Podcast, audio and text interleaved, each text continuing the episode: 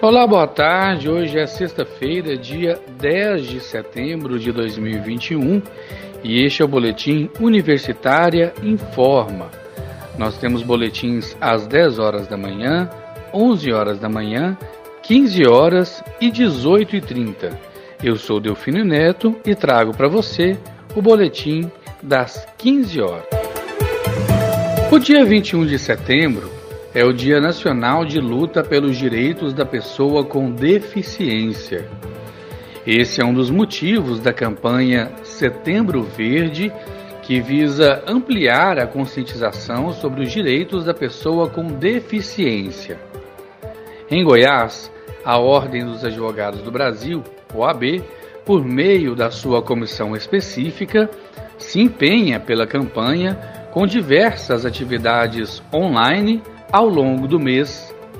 O presidente dessa comissão da UAB, Diego Magalhães, falou à rádio universitária sobre os tipos mais comuns de discriminação para com essa população e sobre a campanha que visa ampliar a inclusão e a qualidade de vida da pessoa com deficiência. Ele conversou com a jornalista Silvânia Lima. Vamos ouvir. A Ordem dos Advogados do Brasil, OAB, Seção Goiás, está com intensa programação em prol da campanha Setembro Verde, de luta pelos direitos da pessoa com deficiência.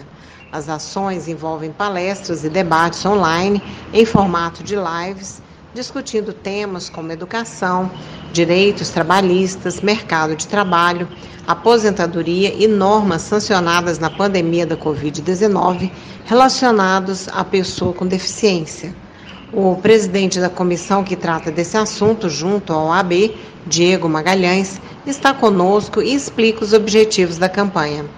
Olá, Diego Magalhães, obrigada por falar conosco aqui na Rádio Universitária. Quem fala é Diego Magalhães, eu estou como presidente da Comissão dos Direitos da Pessoa com Deficiência e quero agradecer à Rádio Universitária da UFG pela oportunidade que nos dá aqui de falar sobre a pessoa com deficiência e agradecer também a todos os ouvintes que estão nos, né, nos acompanhando agora para que a gente possa aí falar um pouco mais da pessoa com deficiência, dos seus direitos, de circunstâncias que vivenciamos. Diego, é grande o aparato jurídico que ampara a pessoa com deficiência, né?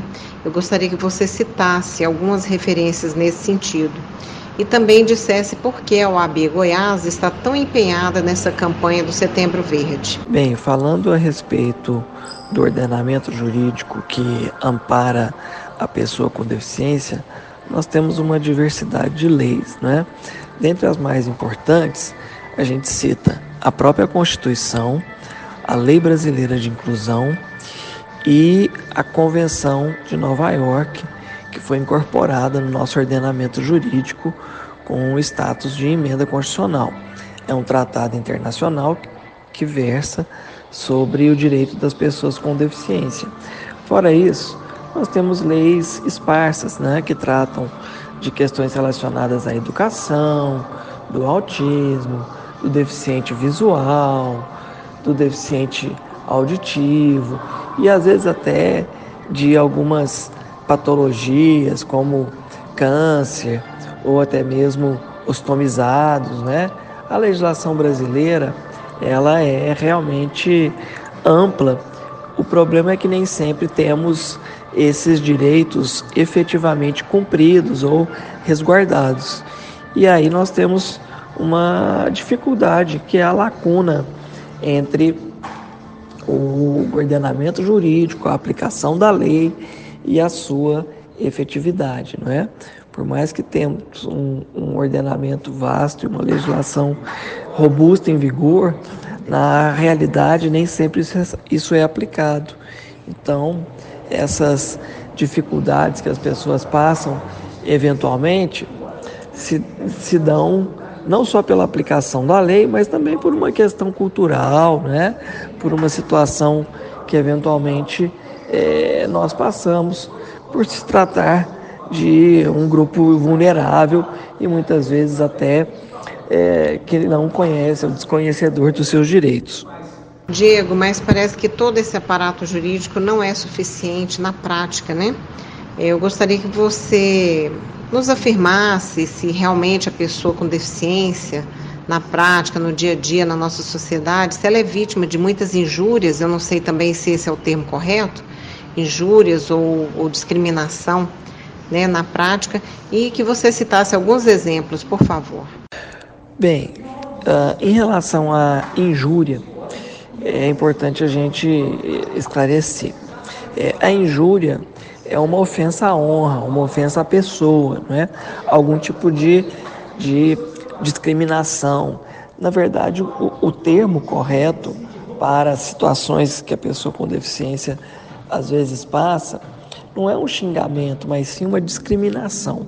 E aí a discriminação ela pode acontecer de maneira atitudinal, mas também podemos ter problemas em relação às barreiras arquitetônicas, não é? Muitas vezes uma negativa de matrícula numa escola, o impedimento de uma pessoa de entrar em algum determinado ambiente porque não é acessível. Então, a, a, palavra correta aí seria algum tipo de discriminação. Se a pessoa com deficiência sofre, sofre algum tipo de discriminação. E a resposta é sim. E isso acontece de diversas formas. Não há sempre uma discriminação evidente, aberta, expressa, explícita, mas há discriminação velada quando, por exemplo, um ambiente não oferece um banheiro acessível, uma rampa, algum tipo de é, espaço que possa garantir a entrada com segurança e autonomia. E há também discriminação que eventualmente acontece no dia a dia. Um táxi que não permite a entrada de uma cadeira de rodas, um Uber que não para por se tratar de uma pessoa com deficiência, um ônibus que acaba deixando uma pessoa no ponto por ela ser cadeirante, ou eventualmente no dia a dia algum tipo de desentendimento, de desencontro que pode eventualmente é, é, de se desdobrar numa ação de preconceito ou até mesmo numa injúria, injúria que seria uma ofensa à honra. E o que, em sua opinião, pode ser feito para ampliar a conscientização da sociedade a respeito dos direitos da pessoa com deficiência? Em relação à conscientização, o que nós fazemos no Setembro Verde é exatamente isso. É uma série de atividades, de eventos para despertar na sociedade a preocupação ou pelo menos o entendimento, né, que existem pessoas com deficiência e que eventualmente essas pessoas estão no nosso convívio, no nosso dia a dia, participam de atividades de lazer, participam de atividades educacionais, transitam pelas ruas, estão frequentando é, transporte públicos, ambientes de convívio social, igrejas, hospitais, escolas, rodoviárias, aeroportos e muitas vezes não são pessoas que passam desapercebida. Né?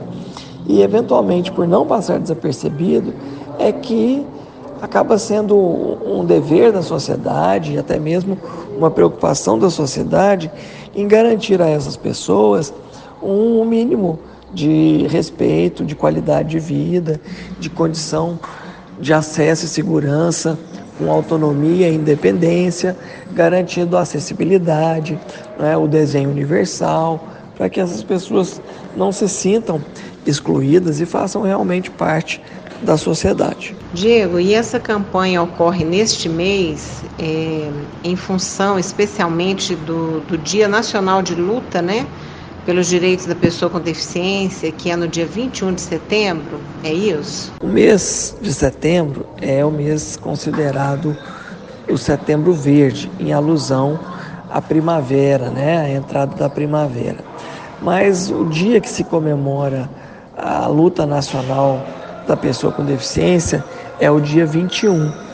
E por essa razão, nós da OAB provocamos uma série de entidades, de parceiros, para que façam conosco atividades no mês de setembro em alusão à pessoa com deficiência.